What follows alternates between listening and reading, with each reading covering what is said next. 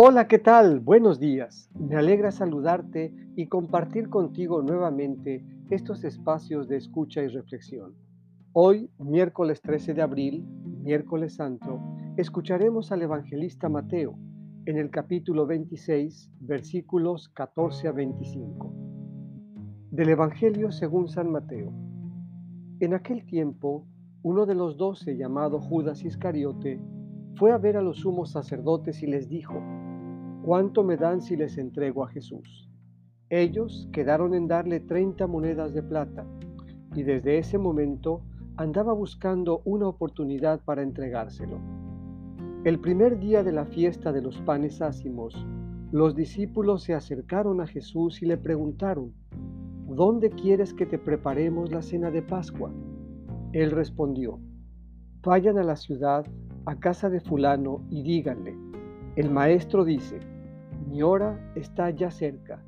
Voy a celebrar la Pascua con mis discípulos en tu casa. Ellos hicieron lo que Jesús les había ordenado y prepararon la cena de Pascua. Al atardecer, se sentó a la mesa con los doce y mientras cenaban les dijo, yo les aseguro que uno de ustedes va a entregarme. Ellos se pusieron muy tristes y comenzaron a preguntarle uno por uno, ¿acaso soy yo, Señor? Él respondió, el que moja su pan en el mismo plato que yo, ese va a entregarme, porque el Hijo del Hombre va a morir, como está escrito de él, pero hay de aquel por quien el Hijo del Hombre va a ser entregado. Más le valiera a ese hombre no haber nacido.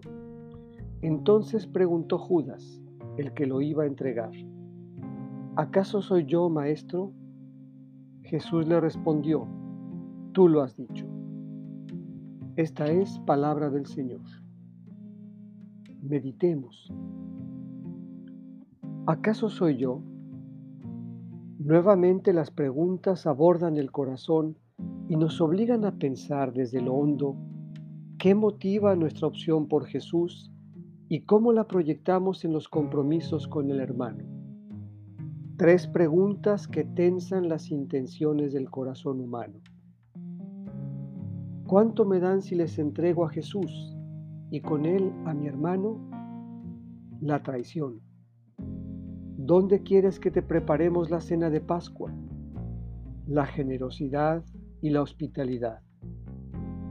¿Acaso soy yo, Señor? La incertidumbre de la conciencia y de las propias acciones. En esta Semana Santa, ¿cuál es tu pregunta?